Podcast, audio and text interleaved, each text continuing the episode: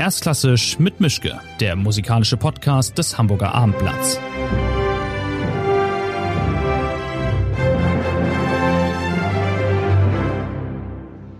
Ja, hallo, schönen guten Tag zu einer neuen Folge. Ich habe nach wie vor mein Arbeitszimmer hier als Platz, in dem ich bin. Mein Gegenüber ist diesmal ein Pianist, der ist nicht in Hamburg, sondern in der Schweiz, in Zermatt. Ich bin sehr froh, dass das geklappt hat wir haben uns schon, also ich habe Sie gesehen in Hamburg, Sie mich wahrscheinlich nicht, aber Sie waren schon öfter hier. Aber wir haben uns noch nie gesprochen, deswegen bin ich sehr gespannt, wie das heute alles so wird. Das ist Kit Armstrong. Schönen guten Tag und äh, grüezi in die Schweiz. Ja, guten Tag. Es freut mich sehr, hier dabei sein zu dürfen. Gern geschehen. Wir haben hier eine eiserne Regel, nämlich es gibt am Anfang immer eine einfache und eine schwere Frage. Sie können sich aussuchen, welche Sie zuerst haben möchten. Das macht nichts. Die Reihenfolge muss auch beim Schnitt geändert werden. nein, nein. Also dann, okay, dann fangen wir mal mit der einfachen an. Die Auflösung oder die, das weitere an Erklärung dazu gibt es einen Tick später. Aber was mich als erstes ansprang bei Ihnen, ist die Frage, wie kommt man dazu, sich in Nordfrankreich eine Kirche zu kaufen? Soll die Antwort auch genauso einfach sein, oder? Ja, wenn sie so einfach ist. Ja, gut, also die, die einfachste Antwort, die ich geben kann, ist, dass die Kirche unglaublich schön ist. Und schon beim ersten Besuch, was eigentlich völlig unerwartet war, ähm, war mir bewusst, dass äh, dieser Ort mir sehr viel bedeutet und dass ich daraus etwas machen wollte. Das, äh, dass es natürlich äh, mit meinem Beruf in Verbindung steht, da ich ja viel in Kirchen spiele ähm, hat natürlich auch eine Rolle gespielt, weil ich sofort die Idee bekam, aus dieser Kirche, die ja zu der Zeit äh, keine mehr war, ähm, eine Art Kulturzentrum mit Schwerpunkt Musik und darstellende Kunst äh, mache. Okay, also auch wenn das jetzt eine Folgefrage ist, geht man dann zum Bürgermeister, zum Pastor und sagt, diese Kirche hätte ich gerne oder wie, wie läuft das dann rein praktisch? Ja, das ist ein Bürgermeister. Äh, da es keine Kirche mehr war, ähm, war das sozusagen ein, ja, ein, ein Gebäude für den Privatgebrauch, wie auch jedes andere, zumindest auf Papier. Äh, trotzdem war es mir ein großes Anliegen und das war mir auch sehr wichtig, den, den Kirchencharakter dieses Gebäudes beizubehalten bei der ganzen Renovierung. Das heißt, mhm. das Gebäude besteht aus zwei Teilen. Und in diesem ersten Teil, dem, äh, ja, dem, dem großen Kirchenraum mit äh, Hauptschiff und zwei Nebenschiffen, äh, ist mehr oder weniger alles so geblieben, wie es äh, ursprünglich war. Und wenn man diesen Raum betritt, hat man durchaus diesen spirituellen Eindruck, äh, den, ja, den, den man so, so wahrnimmt und der meines Erachtens auch für die Musik äh, sehr wichtig sein kann. Und es gibt dann einen zweiten Teil, den ich äh, jetzt als eine Art Wohnung oder ja, Unterkunft äh, umgestaltet habe. Mhm. Okay. Dann haben wir noch die schwere Frage. Ähm, wird man eigentlich als Pianist besser durch jedes Konzert, das man nicht spielt, weil man sich noch mehr gedanklich darauf vorbereiten kann, was man mit der Musik machen möchte, anstatt sie einfach schon wegzuspielen. Ist vielleicht ein bisschen abstrakt die Frage, aber vielleicht auch nicht. Ja, also äh, was mich etwas verwirrt, beziehungsweise äh, womit ich überhaupt nicht anfangen kann, ist äh, mit dem Begriff besser zu werden. Was, was heißt das überhaupt? Gut, also man kann vielleicht äh, eine größere Anzahl von Tönen in etwas größerer Lautstärke äh, innerhalb eines bestimmten Zeitraums spielen und dadurch wird man zumindest objektiv zu einem besseren Pianisten. Dann kann ich die ähm, Stelle ja vielleicht ein bisschen nachjustieren und sagen, dass man zufriedener mit sich ist. Wenn besser werden keine Kategorie ist, aber zufriedener mit sich zu sein, ist vielleicht dann eine. Nee, ich glaube, wenn, wenn das Ziel äh, die eigene Zufriedenheit ist, dann nimmt man lieber Drogen oder Alkohol. okay. Das, das mache ich nicht. Also ja, gut. Ich, für mich ist das Ziel eben, die, die Musik so darzustellen, wie es mir vorschwebt. Mhm. ob ich damit zufrieden bin am Ende, ist eigentlich mir ziemlich egal. Also ich, ich denke, nach einem Konzert, äh, also ich mache keine ähm, Postmortem-Untersuchung nach Konzerten. Hm. Natürlich heißt das schon, dass ich aus Konzerten etwas lerne, wenn, wenn etwas zum Beispiel äh, funktioniert oder nicht funktioniert, zumindest nach eigenem Ermessen. Ähm, aber jedes Konzert ist für mich ein neues, ähm, ja, ein, ein neues Blatt, eine neue Erfahrung und ein neuer Moment, äh, den ich mit Musik oder mit meiner äh, Klangvision äh, fühlen möchte. Mhm. Ich reiche mal ein bisschen biografisches nach, auch wenn Sie das alles, ich meine, Sie waren dabei, aber auch wenn Sie das trotzdem schon vier ja, Millionen ich, Mal gehört haben. Ich kann gerne äh, Korrekturen beitragen, wenn das äh, erwünscht wird. Aber im Großen und Ganzen, glaube ich, liege ich richtig, wenn ich sage, Sie sind in Los Angeles geboren. Sie sind das, was viele gern als Wunderkind bezeichnen, gewesen. Sie haben bei Alfred Brendel gelernt. Unter anderem Alfred Brendel hat gesagt, das Zitat stimmt wahrscheinlich, die größte musikalische Begabung, der ich je in meinem Leben begegnet bin. Und ich habe aufgehört, nachzählen zu wollen, wie viele Abschlüsse oder Doktortitel Sie womöglich haben. Also ich habe Fächer gefunden, Komposition, Physik, Musik, Mathematik, Biologie. Sie haben in, am Curtis Institute in, in äh, Musik studiert. Sie haben in Philadelphia Mathematik und Chemie studiert. Sie haben in der London äh, Royal Academy Music, äh, Musik studiert und am Imperial College in London Mathematik. Habe ich irgendein Fach vergessen oder irgendein, ich weiß nicht, wie viele, wie viele Abschlüsse kommen da jetzt zusammen? Ich habe es ich hab's nicht mehr zusammenbekommen. Ja, es ist so, dass äh, meine Ausbildung im Bereich der Naturwissenschaften stattgefunden hat und letzten Endes war ich dann im Bereich der reinen Mathematik tätig und habe äh, in Paris an der Sorbonne in diesem Okay, Paris habe ich vergessen. Gemacht. Ja. Würde ich verstehen, wie Ihre Abschlussarbeit oder welches Thema Ihre Abschlussarbeit hatte oder ist das weit jenseits meines Erfassungshorizonts?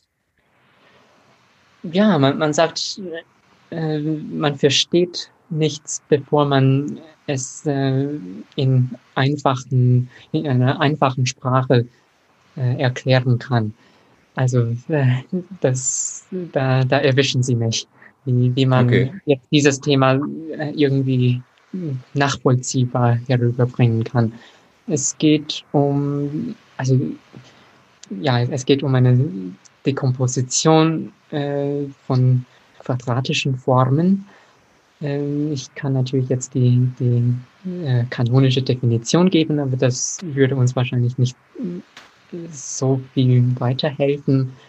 Gut, ich, ich muss ein bisschen äh, darüber nachdenken, wie, wie man das, äh, wie, wie, man dazu einen äh, Bezug zur Realität, also zur äh, alltäglichen Erfahrung schaffen kann. Ich glaube aber auch, ich bin einfach überfordert. Ich hatte so eine Art Nicht-Angriffspakt mit meinem Musiklehrer. Ich war so was von lausig in Mathematik. Also äh, bei mir können Sie lang und viel erklären und ich würde es doch nicht verstehen, glaube ich. Aber kommen wir mal zur Musik. Ähm, ich fand immer interessant, was Sie gemacht haben. Ich fand aber besonders interessant ähm, das aktuelle Album, was jetzt rausgekommen ist vor einiger Zeit mit Musik aus England aus dem 15. Jahrhundert, also Shakespeare-Zeitgenossen im Großen und Ganzen. Bird und, und äh, Bull und diese Kollegen, also im Prinzip das, was man normalerweise so als Box-Office-Poison bezeichnen möchte. Ähm, und da haben sie sich hingesetzt und gesagt, ich mache jetzt kein Album mit schönem Chopin oder hübschem Mozart oder ähnlichem, sondern sie haben sich englische Renaissance-Komponisten ausgesucht und die auf einem modernen Steinway-Flügel eingespielt. Jetzt die, wieder eine schlichte Frage, warum denn das? Ja, eine schlichte Frage, eine schlichte Antwort. Äh, ich bin meistens äh, an sich nicht so, ich bin ein bisschen mehr zuvorkommend, aber wenn Sie das schon so formulieren. Ich nehme auch die komplizierte Antwort. Ja, einfach weil diese Musik erstens im üblichen Konzertbetrieb, so wie ich diesen bisher erlebte, immer zu kurz gekommen ist. Und zweitens, weil sie wirklich, ja, universell in sich geschlossen und unglaublich vielfältig ist. Warum haben Sie dann sich für den Flügel entschieden und nicht gesagt, wenn schon Experiment und wenn schon Ausgrabung, Ehrenrettung, ähm, Präsentation dieser Musik Warum dann kein Instrument, das dann auch historisch dazu passt? Da, da, das haben Sie ähm, schon irgendwie auf den Punkt, Punkt gebracht. Also Ehrenrettung, äh, Ausstellung, äh, Präsentation. Ich meine, gut, ich rede jetzt von einem Fremdgebiet. Ich bin erstens nicht gläubig und habe von Theologie sehr wenig Ahnung. Aber wenn ich zum Beispiel in, sag ich mal, weltlichen Museen ähm, sakrale Kunstwerke sehe, mhm. das ist auch irgendwie eine Art Transposition äh, der ursprünglichen Ebene. Wenn man zum Beispiel Altarbilder aus einer Kirche herausnimmt und in ein Museum stellt, äh, ist das auch irgendwie die Aktion, dass man so etwas zur Kunst erklärt. Mhm. Zu einer Art von Kunst, wie, wie ja, wie, wie wir diesen Begriff ja, im, im Kontext eines Museums verstehen. Und für mich ist der moderne Flügel wie der moderne Museumsraum. Das mhm. heißt, äh, das ist das Instrument, womit man Musik ausstellt. Das ist das Instrument des, äh, des Musikrezitals schlechthin. Ich meine, es gibt eigentlich in dem heutigen, äh, in der heutigen Musikwelt kein zweites Instrument, welches so beliebt ist für diese besondere Situation, die das äh, Solokonzert darstellt. Und deshalb äh, scheint es mir irgendwie, ja, es scheint mir folgerichtig zu sein, ähm, zu sagen, dass wenn man diese Musik jetzt als Teil des großen Kanons oder der großen Literatur äh, präsentieren möchte, sollte man dies auf dem Instrument, was damit verbunden ist, tun. Hm. Weil sie vielleicht so eine Art, sowas wie ein Synesthet sind. Sie sehen, also sie, sie nehmen Musik wahr, sie nehmen aber auch, würde ich jetzt mal vermuten, durch die Art von logischer Wahrnehmung der Welt nehmen sie auch die Strukturen von Musik wahr. Sie nehmen nicht nur den, den philosophischen Inhalt wahr, sondern auch die, die strukturellen Qualitäten, die, die mathematische Schönheit vielleicht sogar von einer Fuge. Ist das so oder ist, sind Sie da völlig losgelöst? Ist bei ja, Ihnen der, das, der, das tun doch alle. Ähm, wer das nicht das tut, nicht. zumindest äh, ja, entweder bewusst oder unbewusst, wer das nicht tut, äh, nimmt nur eine, ja, eine, Reihenfolge von Klängen wahr, die mehr oder minder nervig sind. Hm. Ich frage mich das nur, weil wenn ich das noch richtig zusammenkriege aus Ihrer Vita, haben Sie gewissermaßen verkehrt rum angefangen. Sie haben Musik erst durch das Lesen, durch das Sehen, durch das, das Begreifen und dann später, dann kam erst das selber Klavierspielen, das Ausprobieren, das Reinfinden ja, in die Musik dazu.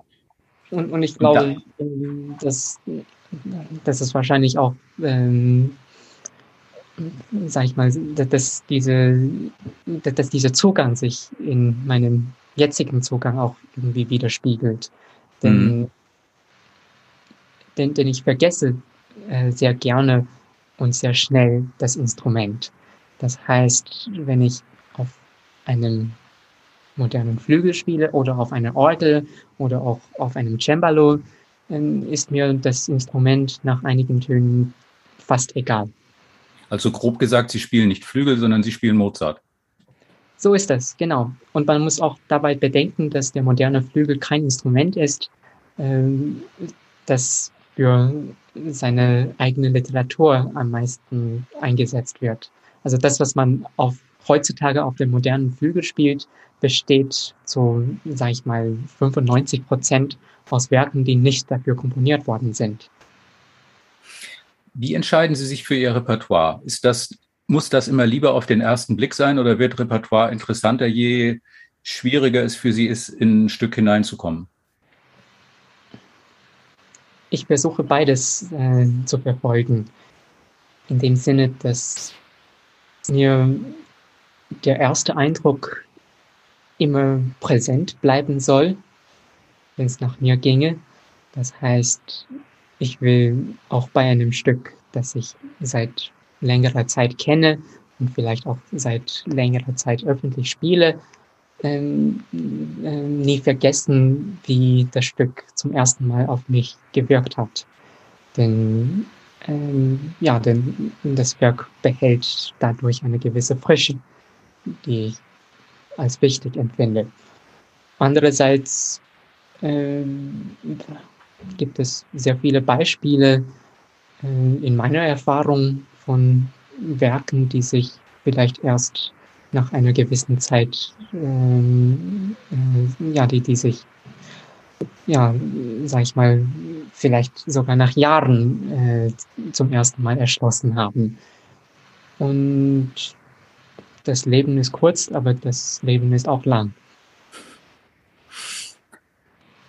Sie haben wahnsinnig viel in wahnsinnig kurzer Zeit gelernt, sowohl musikalisch als auch naturwissenschaftlich. Ähm, wie schwer vieles, oder vielleicht vieles sind auch überhaupt nicht schwer, wie, wie war es dann am Ende des Studiums, am Ende des, des Hochschulstudiums am Konservatorium rauszugehen und zu sagen, hier bin ich, ich spiele jetzt Konzerte, ich bin jetzt Musiker, weil man kann sich womöglich ja auch so gut fühlen in diesen Lehreinrichtungen, dass man irgendwann mal den Wunsch aus den Augen verliert, dass es da draußen auch noch eine Welt gibt, für die man eigentlich Musik studiert, weil sie studieren in der Regel nicht nur für sich selbst Musik, sondern wollen dann auch das mit anderen teilen. Aber vielleicht ist es irgendwann mal so toll gewesen auf den vielen Universitäten, auf denen sie waren, dass sie sich gesagt haben, ich weiß gar nicht, ob das jetzt noch notwendig ist. Hier ist es, ich habe alles, was ich brauche, was ich möchte. Ich habe meine Musik, ich habe meine Bücher, ich habe meine Studienfächer. Warum soll ich mich mit Publikum rumschlagen? Warum soll ich durch die Welt reisen? Warum soll ich nachts aus dem Bett fallen, weil ich Angst habe, dass ich nicht mehr weiß, wo ich bin? Warum soll ich mich mit ähm, Managern rumschlagen? Wofür das alles? Ich könnte hier einfach ewig weiter studieren, ist auch schön. Gab es so einen Punkt oder war das völlig anders? Nein, bei, bei mir war es eher umgekehrt. Also ich habe zuerst sehr viel beruflich äh, konzertiert. Mhm erst danach kam äh, das Musikstudium und gut, das Musikstudium war 2005 bis 2008, glaube ich. Ähm, aber das war nie äh, die Hauptsache. Also die, es war gut. Ich habe Musik gemacht, nicht um einen Abschluss zu haben, sondern um Musik mit anderen Menschen zu teilen. Das mhm. war immer mein Anspruch ähm, also, nee, das, das, so möchte ich das nicht sagen. Ich möchte das eigentlich noch etwas schärfer sagen. Ähm, das war der einzige Grund, warum ich mich überhaupt mit Musik auseinandergesetzt habe. Mhm. Dass ich die Musik inhaltlich schön fand und diese Schönheit mit anderen teilen wollte. Mhm. Ähm, bei den Naturwissenschaften ist das etwas anders. Da verstehe ich absolut den Reiz der Bildung, äh, um der Bildung willen. Hm. Da hätte man vielleicht denken können, äh, ich würde mich in dieser äh, in diesem Umfeld der Akademie so wohlfühlen, dass ich, äh, ja, dass ich dieses Umfeld nie verlassen würde. Ähm, aber ich habe es verlassen zugunsten des musikalischen Berufs, weil mhm. diese seit dem Anfang wirklich sehr viel Spaß gemacht hat. Ähm, Gibt es da noch so eine Art Reisen und dieses, ähm, ja, die, dieses Entdecken der Welt, die mir so wichtig waren. Ja, gibt es dann noch eine Art Sehnsucht oder ist das jetzt unter der Überschrift Bin der Dann durch und Sie sind äh, fertig mit dem Kapitel akademische Erfahrung? Nein, ich bin nicht fertig. Es, es gibt noch einige Projekte, von denen, äh, wenn alles gut geht, äh, mein, äh, mein, mein näherer Freundeskreis in vielleicht zwei oder drei Jahren erfahren wird. Und wenn es wirklich gut geht, die Welt in einigen Jahrzehnten. Okay, die super Formel. Ja, wenn, wenn, das, wenn das einem jemals gelingen sollte, dann hoffe ich, äh, dass, dass ich dabei bin. Okay. Ähm, ist es für Sie eigentlich effektiver, manuell zu üben oder hat es auch seinen Reiz und seine Qualität und seine Effektivität, Musik zu denken? Weil ich habe oft von Dirigenten gehört, die sagen, es gibt also wenig Schöneres für mich, als sich mit einer Partitur hinzusetzen und sich ein Stück durchzulesen. Ich muss das gar nicht proben, ich lese das einfach nur, ich habe diese Musik im Kopf. Funktioniert das bei Ihnen auch so, dass Sie sagen, ich muss heute nicht Klavier spielen, ich denke Musik. Ich setze mich hin ja, und übe drei Stunden im Kopf. Ich spiele Klavier nur, um Musik zu machen. Das heißt, an dem Punkt, wo ich mich ans Instrument setze, ist äh, die Interpretation oder zumindest ein Entwurf der Interpretation schon fertig. Mhm. Und das ist vor allem bei, bei alter Musik wichtig, denn es geht so vieles über das Vorstellungsvermögen. Und das ist auch der Grund, warum mich diese Musik interessiert. Also eine Musik, die nur äh, aufgeführt werden muss oder ausgeführt. Äh, also ich spreche jetzt von äh, ja, vielen großen und großartigen Werken der Literatur, wo man ungefähr nur das machen muss, was, was in der Partitur steht, äh, mhm. möglichst genau. Ähm, ja, gut, also die, diese Musik hat durchaus einen Wert, aber ich möchte sie eher anderen überlassen, die sich äh, für diese Arbeit interessieren. Was mich mhm. interessiert, ist eine Partitur ähm, irgendwie aus einem Schlaf zu erwecken und sie mit meiner Ästhetik und meiner äh, Erfahrung der Schönheit und meiner Erfahrung dessen, was, äh, was mich in der Musik anzieht, äh, zu prägen. Sie haben, ähm, weil wir bei dem Teilen mit Menschen eben waren, Sie haben etwas gemacht, was ich hier gar nicht mitbekommen habe. Das liegt aber, glaube ich, eher an mir als an Ihnen. Ähm, während der Corona-Zeit haben Sie sich in Ihre Kirche in Nordfrankreich gesetzt und Videos gemacht. Äh, ich glaube, so um die 100 Stück und Stücke gespielt, Stücke erklärt und so eine Art Einbahnstraßenkonzert immerhin noch gehabt. Also es gab kein konkretes, direktes Feedback durch Menschen im Raum, aber trotzdem haben sie das, haben sie das regelmäßig durchgezogen und ähm, das für sich gemacht. Ich nehme mal an, also auch sehr für sich, vielleicht sogar vor allem für sich. Und wer es gesehen hat, das war okay, aber sie brauchten das für sich als, als Überdruckventil, als Ausgleich, als Frustabbau vielleicht für diese Zeit. Wie, wie war diese, wie kam diese Idee, das zu machen? Weil wir hatten hier in Deutschland Ihren Kollegen Igor Lewitt, der das auch aus seinem Wohnzimmer gemacht hat. Ich weiß nicht, ob Sie das mitbekommen haben und war enorm populär damit. Ähm, wie, wie sind Sie auf diese Idee gekommen? Ich weiß noch nicht mal, wer nun eigentlich von Ihnen zuerst war, aber 100 Videos ist nicht direkt wenig.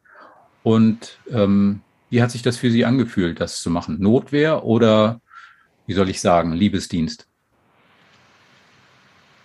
Wenn ich auf YouTube unterwegs bin, jetzt als Privatperson, ähm, das hat jetzt nichts mit dem äh, Beruflichen zu tun, ähm, schaue ich sehr gerne Kochvideos an. Also, das Thema hatte ich mir noch aufgehoben, aber okay, da kommen wir. Ein, ein, ein Koch äh, ein Rezept vorstellt, und mhm. auch erklärt, was so die, die, die Geheimnisse sind oder was die Techniken sind, die man da beherrschen muss, um äh, ein, zu einem guten Ergebnis zu kommen. Und dann kocht er das Ganze vor und am Ende zeigt er auch einige äh, schöne Bilder von, von dem fertigen Gericht. Und das war meine Inspiration. Mhm. Ich meine, äh, letztes Jahr zwischen März und Mai oder vielleicht zwischen März und Juni, ich weiß jetzt nicht genau, um welches Datum es sich handelt, ähm, war ja einiges ähm, stillgelegt worden, ähm, was also Konzertbetrieb.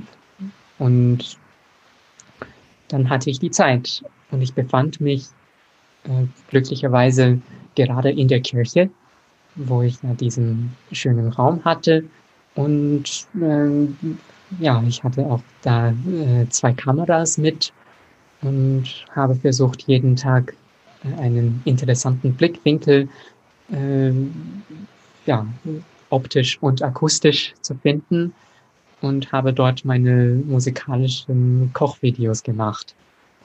Warum? Äh, gut, das ist die Frage, die ich noch nicht beantwortet habe. Ich glaube, weil es mir ein Anliegen ist, äh, also es war mir immer ein Anliegen gewesen, äh, so etwas zu machen, nur hatte ich keine Zeit. Mhm. Ähm, es ist am Ende vielleicht eine Mischung von Kochvideos und Museumserklärungstafeln äh, geworden. Das sind äh, beides äh, Dinge, die ich wirklich liebe und die ja eine große Rolle spielen in, in meiner Erfahrung oder in, in meinen schönsten Momenten. Museumsbesuche und äh, Gaumenerfahrungen. Mhm. Weil wir jetzt beim Kochen waren, kommen wir dann halt, halt doch mal dazu. Ähm, was können Sie am besten? Ich habe mal gehört, Sie sind besonders auf Seafood spezialisiert. Entschuldigung, das war akustisch unterbrochen. Ich, ich habe gehört, dass Sie vor allem ein Spezialist für Seafood sind, also für alles, was aus dem Meer kommt. Da sind Sie beim Kochen besonders, sollen Sie beim Kochen besonders gut sein oder zumindest besonders ambitioniert. Ja, beim, beim Essen schon.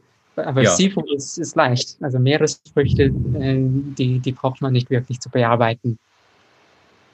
Ich bin in, im Kochen genauso schlecht wie in Mathe, deswegen Sie können mir alles erzählen. Aber ähm, wie kommt das? Also wie, wie kam diese zweite oder dritte oder vierte Leidenschaft? Wie kam das Kochen über Sie? Ja, durch das Essen. ja, okay. Also das, ist genau umgekehrt äh, wie, wie bei der Musik. Also zu, zur Musik bin ich durch das Lesen gekommen, nicht durch das Hören. Aber, aber mhm. zum Kochen war es schon durch, äh, durch den Genuss des Endergebnisses. Aber dann sind Sie ja da in einer wunderbaren Gegend. Ich glaube, es ist die Picardie, also in Nordfrankreich, wo man, glaube ich, ganz gut essen kann. Belgien ist um die Ecke. Also sobald Sie da sind, sind Sie dann entweder entweder üben Sie oder Sie sind auf dem Markt unterwegs und suchen sich die tollste Kartoffel der Welt. Oder kommen Sie nicht so oft dazu, wie Sie möchten? Ja, je nach Konzerthonorar äh, kann ich mir vielleicht irgendwann die besten Kartoffeln der Welt leisten. Gut, äh, hm. Sie haben gelacht, aber das war ein sehr schlechter Witz. Ach ähm, nein, nein, nein. Aber sind Sie, sind Sie so ein, sind Sie ein perfektionistischer Koch, der völlig durchdreht, wenn nicht schon alles vorher fertig geschnitzelt da ist und Sie haben, haben im Prinzip alle Zutaten bilderbuchartig aufgereiht oder sind Sie da eher improvisatorisch unterwegs und sagen sich, ach egal, wird schon alles werden? Es ist wirklich wie das Komponieren. Mhm. Beim Komponieren wird man weniger von den Händen geführt als vom Geschmack geleitet. Man hat vielleicht am Anfang des Vorgangs eine gewisse äh, feste Vorstellung, wie die Struktur des Stückes sein soll ähm, oder auch äh, welche Klangwelt das äh, suggeriert werden soll. Ja, wie man eine Ahnung hat, wie das Gericht auszusehen hat und in welche Geschmacksrichtung es gehen soll. Aber am Ende äh, geht es beim Komponieren nicht um die ursprüngliche Vorstellung, sondern um die Musik. Und die Musik hat eigene Regeln. Äh, sie, diese Regeln äh, unterliegen dem eigenen äh, Stilgeschmack beziehungsweise äh, dem eigenen ästhetischen Empfinden und genauso ist das auch beim Kochen, wie ich es empfinde.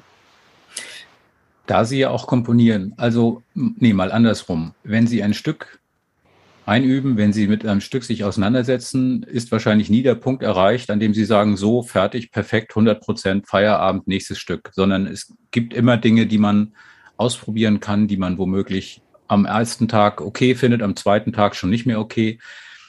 Wie ist das dann bei dem Komponieren? Können Sie dann wirklich einen Schlussstrich ziehen und sagen, dieses Stück ist jetzt so, wie es ist, ich gehe da nicht mehr dran, ich fasse das nicht mehr an, das bleibt jetzt so? Oder juckt es Ihnen dann trotzdem noch in den Fingern, um zu sagen, nein, ich weiß nicht, gestern dachte ich noch, es wäre fertig, aber heute dann doch nicht? Fällt Ihnen das schwer zu sagen, das ist jetzt ein fertiges Stück und das bleibt es auch? Ich versuche nicht aus der Komposition oder aus, der, aus dem Kompositionsvorgang mehr zu machen, als äh, sein muss. Mhm. Eine Komposition ist für mich ein Rezept. Das ist kein fertiges Gericht. Mhm. Äh, das knüpft vielleicht äh, an meine Aussage vor einigen Minuten, dass ich mich vor allem für die Musik interessiere, äh, die nicht in der Partitur schon irgendwie als fertiges Kunstwerk steht, sondern die auch einen Interpreten braucht, um aus dem Rezept ein Gericht zu machen. Und das Was ist auch ein Verständnis für mein, mein, meine eigene kompositorische Tätigkeit. Ja, was mir besonders gut gefallen hat, also Ihre Musik ist schon interessant, aber die Titel sind großartig. Es gibt ein, äh, ein Klaviertrio mit dem schönen Namen Stop Laughing, We're Rehearsing, also hört auf zu lachen, wir proben hier noch. Mhm. Und dann gibt es wohl auch noch ein Duo für Cello und Klavier, Who Stole My Wasabi.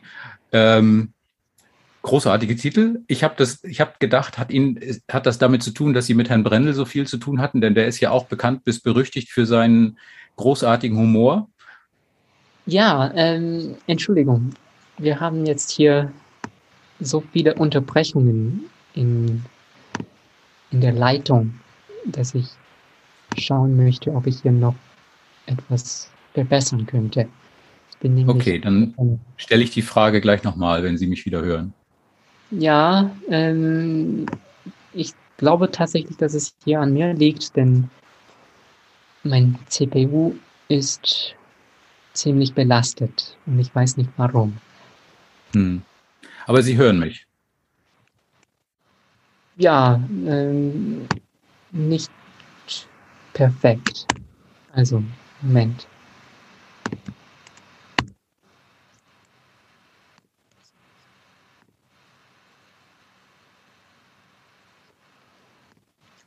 Mhm. Ich kann ja einfach mal ein bisschen vor mich hinreden und wenn Sie mich die ganze Zeit hören, dann ist das schon mal ein gutes Signal dafür, dass Sie mich die ganze Zeit hören. So, ich hoffe, dass es jetzt besser wird. Okay. Dann versuche ich nochmal die Frage loszuwerden, nämlich bei Ihren, kein Problem, bei Ihren Kompositionen haben mir nicht nur die, die musikalischen Inhalte gefallen, sondern auch die Titel fand ich ganz großartig. Es gibt dieses Klaviertrio von Ihnen, das heißt ähm, Stop Laughing, We're Rehearsing und ein Duo, das heißt Who Stole My Wasabi. Und ich habe gedacht, womöglich hat das damit zu tun, dass Sie äh, längere Zeit mit Herrn Brendel verbracht haben, der für seinen Humor bekannt ist. Ähm, wie kommen solche Titel zustande? Ja, äh, genau ist das, äh, ja, genau sind diese Titel, also diese zwei Titel, die Sie erwähnt haben, der Verbindung zu Herrn Brendel zu verdanken denn beide Stücke sind im Rahmen äh, des Festivals seines Sohnes oder des ehemaligen Festivals äh, in Plush in Dorset in England. Äh, in, in, Verbindung mit diesem Festival sind diese Stücke entstanden. Und bei diesen Titeln war das tatsächlich so, dass, gut, ich spreche zuerst von Wasabi. es war ein Auftragswerk von diesem Festival und ich hatte lange äh, keine Ideen für das Werk. Es ist sowieso ein, ja, ein, ein nicht, äh, ein nicht offensichtliches ein Stück für Alfred Brendel zu schreiben, äh, denn er kennt sich natürlich bestens in der modernen Musik aus und hat da durchaus Vorlieben. Die Komposition ist so eine Sache. Es gibt am Anfang des Komponierens eines jeden Stückes so viele Möglichkeiten, dass es einem immer schwer fallen wird, aus diesen ganzen Möglichkeiten eine auszuwählen. Denn man weiß nicht, wohin diese führt. Und man will oder man tut sich schwer, die anderen äh, zuerst äh, auszuscheiden, weil man Angst davor hat, dass, dass, äh, dass die eine vielleicht doch zu einem besseren Stück geführt hätte. Das ist wahrscheinlich beim äh, Anfang äh, in dem literarischen Bereich genauso. Und wenn man sagt, dass die Kunst durch äh, Limitationen profitiert, also durch Einschränkungen, ist das keine esoterische Aussage. Das, ist, äh, das hat auch nichts mit dem menschlichen Seelenwohl zu tun, ähm, sondern das ist einfach äh, eine getreue Widerspiegelung der Tatsache, dass das Komponieren in erster Linie daraus besteht, die Möglichkeiten äh, ja, zu ignorieren oder sie äh, beiseite zu lassen, die man nicht will. Oder die äh, ein, einfach beiseite zu lassen, ohne zu wissen, ob man sie will oder nicht.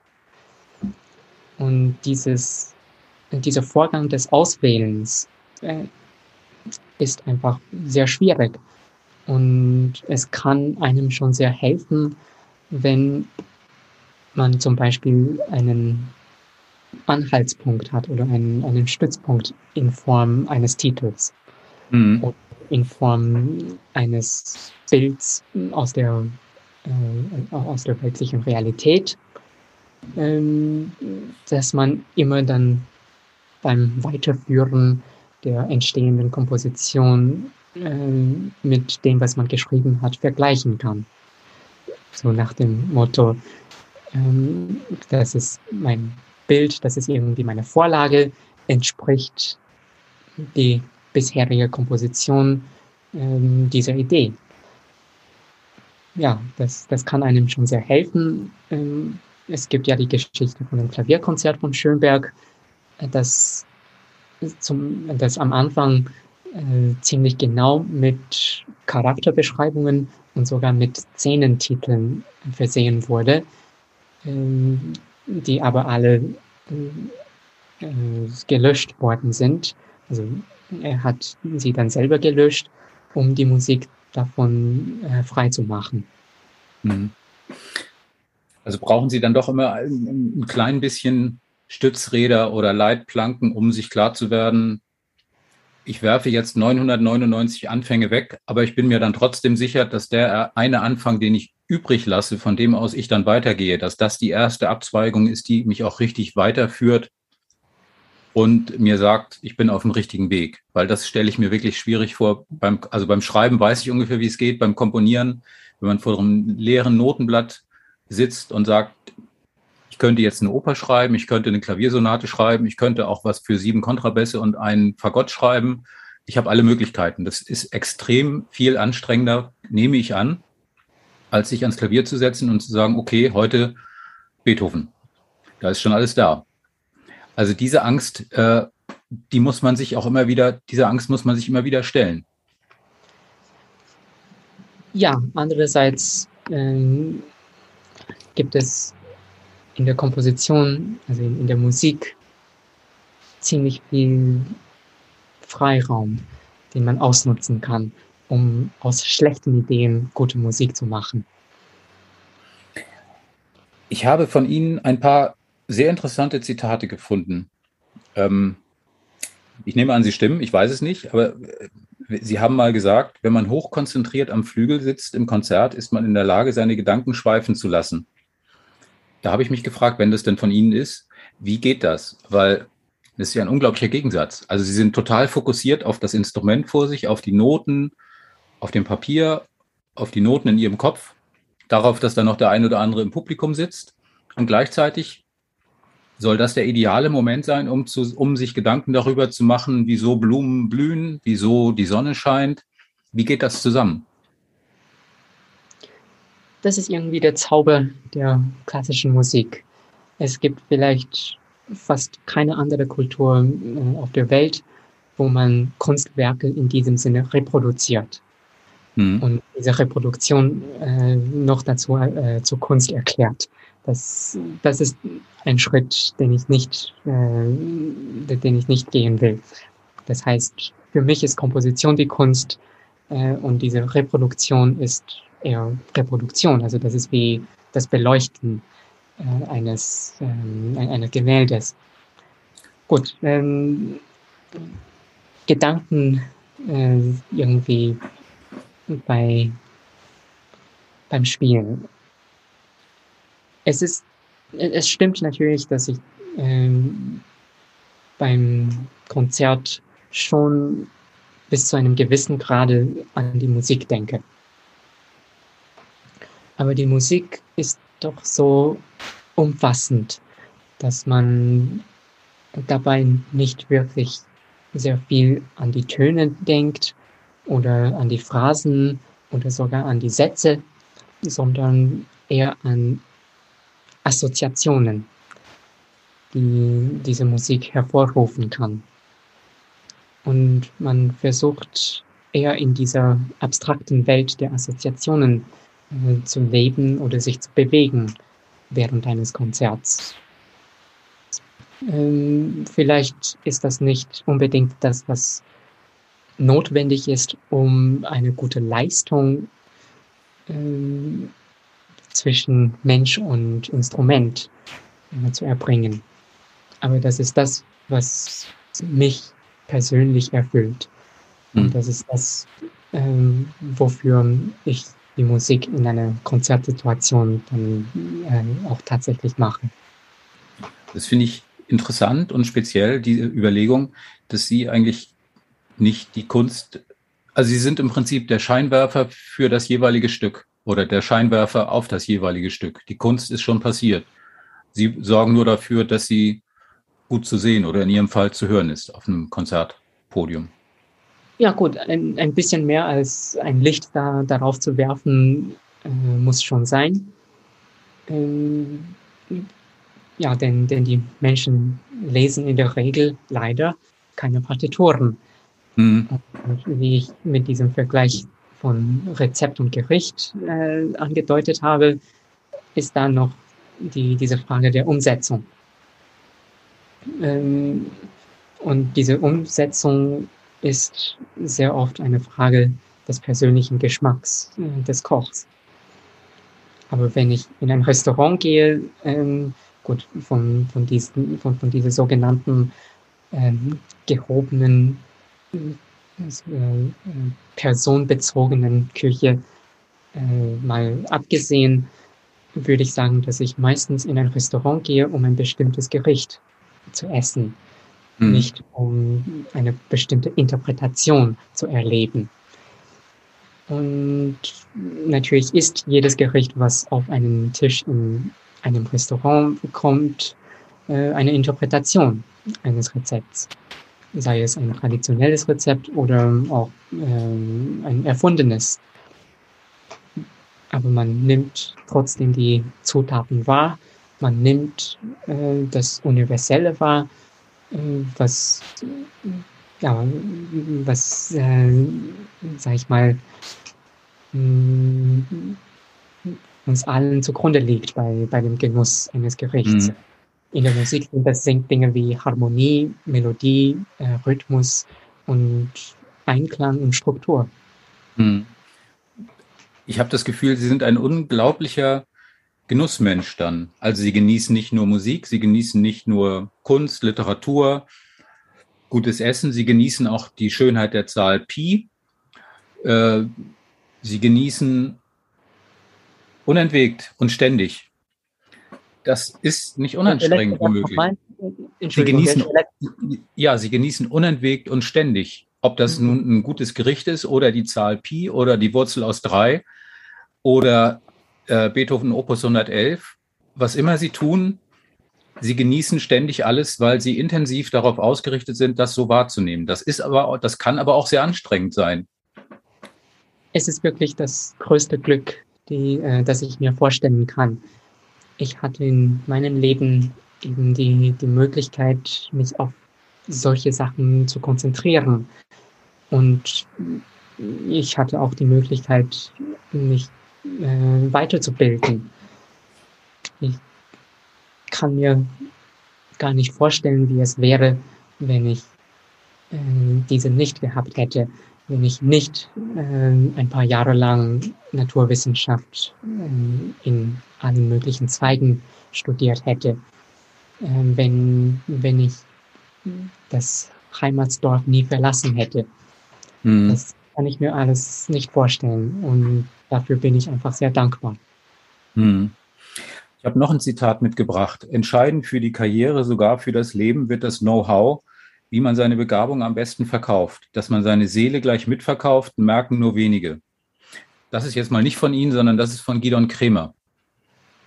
Wie sehen Sie das? Ähm, ja, wie, wie hoch ist der Kilopreis von einer Seele? Ja, wenn ich das wüsste. Aber nee, also ich, ich, ich habe nie bewusst eine Seele verkauft, äh, hm. weder meine noch äh, die eines anderen Persons, hm. äh, einer anderen Person. Ähm, aber gut, ich weiß nicht wirklich, was, was damit gemeint ist. Ähm, hm. Es scheint so zu sein, dass viele, vor allem in den äh, Kulturmedien, äh, in ja, ungefähr in, in diesen äh, in diesen Begriffen denken. Ich habe das Zitat jetzt auch nicht zum ersten Mal gehört. Und es gibt ja über mich auch irgendwie diese äh, immer weiter kursierende Geschichte. Ich habe mich äh, aus der Vermarktungsmaschine zurückgezogen oder so etwas.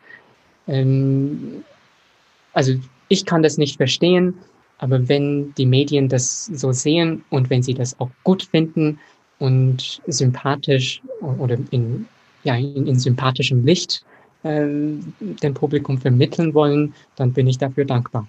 Hm. Ich glaube gar nicht mal, dass Sie sich da rausgezogen haben. Ich glaube, Sie waren da nie wirklich drin, was ich auch sehr in Ordnung finde. Das ist ja nochmal ein Unterschied, weil Sie, glaube ich, von Anfang an klar gesagt haben, das will ich, das will ich nicht. Und wenn das, was ich will, heißt, ich bin jetzt nicht ständig auf Titelseiten, ich bin nicht äh, in sieben Tagen in acht Ländern, dann ist es völlig in Ordnung. Also es ist bloß, ähm, es wird dadurch nicht schlecht. Und ähm, deswegen glaube ich nicht, dass sie in dieser Vermarktungsmaschine so drin waren und deswegen konnten sie sich auch gar nicht rausziehen, sondern sie haben sich einen sehr eigenen Weg gesucht. Und das ist völlig in Ordnung. Oder liege ich da verkehrt? Ja, also ich, ich muss sagen, dass ich das schon sehr bewundere, was einige Menschen äh, auf der anderen Seite der Wand äh, machen. Das heißt, mhm. in, in den Medienbereichen. Ich finde das mhm. durchaus äh, lohnend und wichtig, dass man versucht, so eine Brücke zu bauen zwischen den zwei Haupt, äh, Hauptakteuren äh, dieses Geschäfts, nämlich denjenigen, die Musik produzieren und äh, denjenigen, die diese konsumieren. Und dass man durch die Sprache, dass man durch die Vermittlung von Bildern und von Informationen oder äh, auch von vereinfachten äh, Darstellungen äh, Mensch, von dem Menschenleben äh, durchaus Dinge erreichen kann. Äh, ja, da, dadurch finde ich das völlig legitim und möchte das auf keinen Fall schlecht reden. Ich finde mhm. das auch äh, sehr, also ich finde das auch sehr interessant, und möchte mich damit mehr beschäftigen, zum Beispiel bei so einem Projekt wie das neulich erschienene äh, über Bird und Bull. Wie schafft man ein, ein, eine Plattform oder sogar, ja, wie, wie schafft man eine Verbindung, damit die Menschen, äh, damit man den Menschen klar machen äh, kann, worum es einem bei dieser Musik geht. Das habe ich jetzt mhm. mit YouTube-Videos versucht ähm, und das zeigt allein, dass es mir schon ein Anliegen ist, dass ich das nicht nur für mich mache. Ähm, hm. Und das kann man sicherlich auch im Konzert machen. Ich hatte neulich einen sehr interessanten äh, Auftritt, den ich auch als sehr schön empfunden habe, ähm, beim Mosel Musikfestival, wo diese Musik mit Auszügen aus Texten äh, kombiniert wurde welche auch ungefähr in dieser Zeit, also in Shakespeares Zeit entstanden sind, zusammen mit einigen historischen Darstellungen. Und es ist, wie gesagt, mir sehr wichtig, nicht nur als Musiker unterwegs zu sein, aber auch alles zu versuchen und alles zu tun, um die Menschen für die Schönheit der Musik, wie ich sie empfinde, äh, ja, äh, zu begeistern oder zumindest empfindlich zu machen, empfänglich zu machen. Hm. Ich habe noch mal einen Schnitt zu einem ganz anderen Thema. Ein, ein Hobby von Ihnen, das ich noch vergessen habe. Origami. Mhm. Ist auch wie Kochen, bloß mit Papier. Ja, genau, so ist das. Das ist auch wie, wie Komponieren. Also es gibt in Origami natürlich figuratives und nicht figuratives. Es gibt ja eine, eine ganze, äh, ein, ein, einen ganzen Teil dieser Kunst, der daraus besteht, dass man versucht nachzubilden. Zum Beispiel Tiere oder Blumen, Pflanzen, Objekte aus dem alltäglichen Leben äh, so getreu wie möglich im optischen und im äh, physischen Sinne äh, abzubilden im Papier. Und das ist im Prinzip auch, auch Musik bloß aus Papier. Ja, ich habe mich natürlich sehr oft gefragt, warum es so ist, dass die Musik so eine unglaubliche Reichweite hat und andere Kunstformen vielleicht viel weniger. Ich meine, es sind trotz allem, äh, es ist eine Mehrheit äh, der Menschheit irgendwie für Musik interessiert. Und haben Sie eine Antwort gefunden? Ich habe eine Antwort für mich selbst gefunden, aber das ist an sich keine Antwort, denn ich bin doch zu wissenschaftlich orientiert, um eine Behauptung jetzt als, äh, eine unbegründete Behauptung jetzt als These zu präsentieren. Mhm. Und für mich ist die Musik deshalb so bewegend und so hinreißend, weil sie mit der Zeit zu tun hat. Die Zeit ist die einzige Dimension, die wir in unserer Erfahrung des Lebens nicht wirklich beeinflussen können. Also wir können uns in andere Räume versetzen, durch das Gehen ähm, oder auch durch das Gucken. Ähm, aber jetzt eine Zeitreise zu machen, äh, das ist uns irgendwie nicht gewährt. Ich wollte jetzt gerade deswegen auch zurückphilosophieren und sagen, Musik verschönt uns die Zeit, die vergeht bis zum Tod. Mhm. Ja, das, ähm, ich weiß nicht, ob ich das unterschreiben würde, genau aus dem Grund, dass, dass ich weder, äh, weder das noch ähm, ein Gegenteil beweisen könnte. Und mhm. deshalb mache ich solche Be Behauptungen nicht. Dann Aber das, das ist einfach mein Gefühl, dass, dass die Musik äh, dadurch, dass sie Zeit fühlen kann, ähm, etwas Besonderes ist, was mhm. viele Kunstformen ähm, gar nicht tangieren. Mhm. Dann kommen wir mal so langsam zum Ende. Eine Frage habe ich noch, die habe ich vorhin vergessen. Stimmt es, dass Sie zwei Hühner hatten? Das eine hieß Kohlenstoff, das andere hieß Stickstoff? Wasserstoff war auch da. Wasserstoff war auch okay, noch ein drittes Huhn. Okay. ja, ähm, bis bis Wasserstoff bin ich gekommen. In der Zeit, als ich Hühner als Haustiere hatte. Das heißt, äh, acht Stück waren es insgesamt. Die hießen alle wie Elemente. Ja. Mhm. das Hat ist total niedlich. Ein bisschen Logik in, in das System gebracht, ja. Ja, gut, ja, es ist total logisch andererseits auch. Ähm, okay, ähm, dann als Abschlussfrage.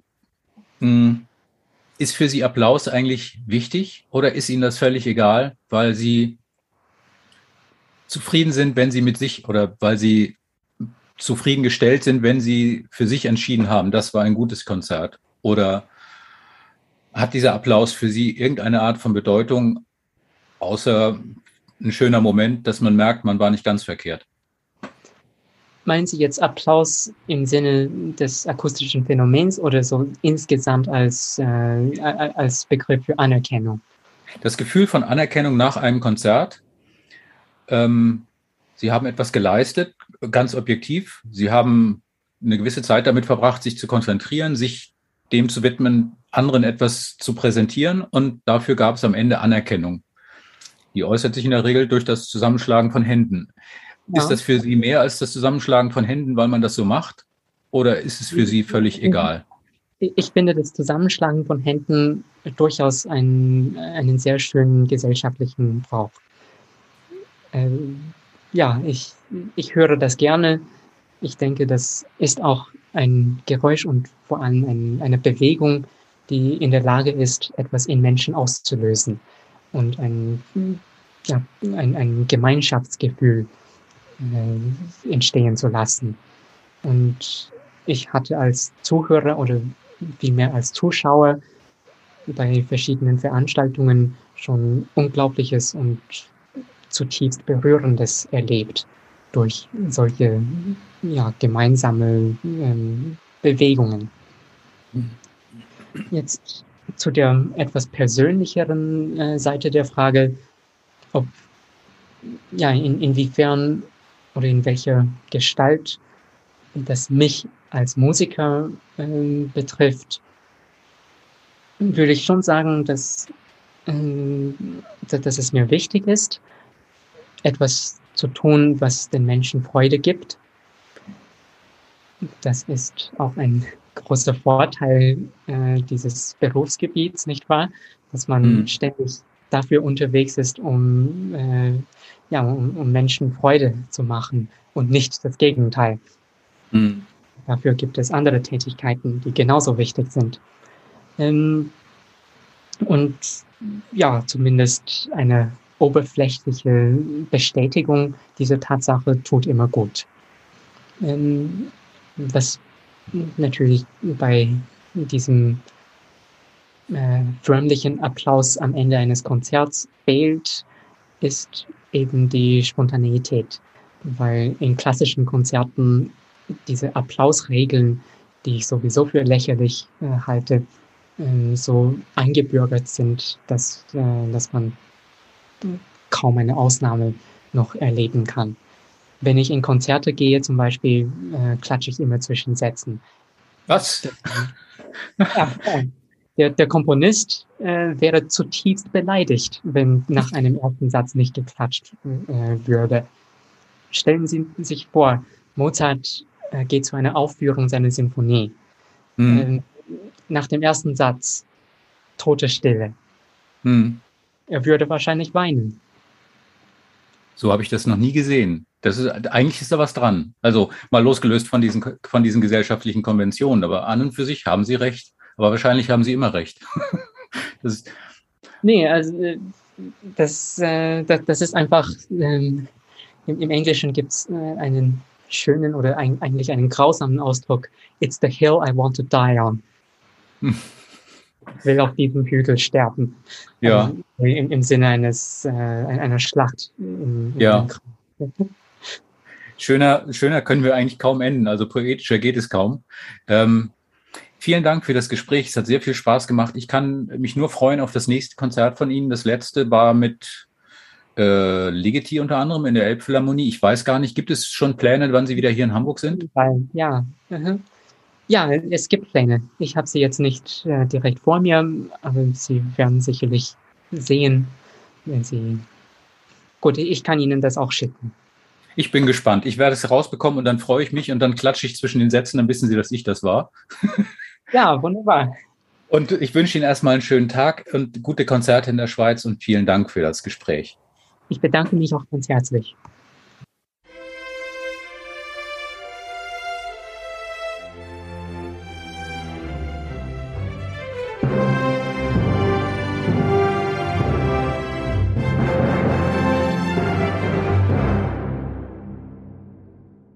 Weitere Podcasts vom Hamburger Abendblatt finden Sie auf abendblatt.de slash podcast.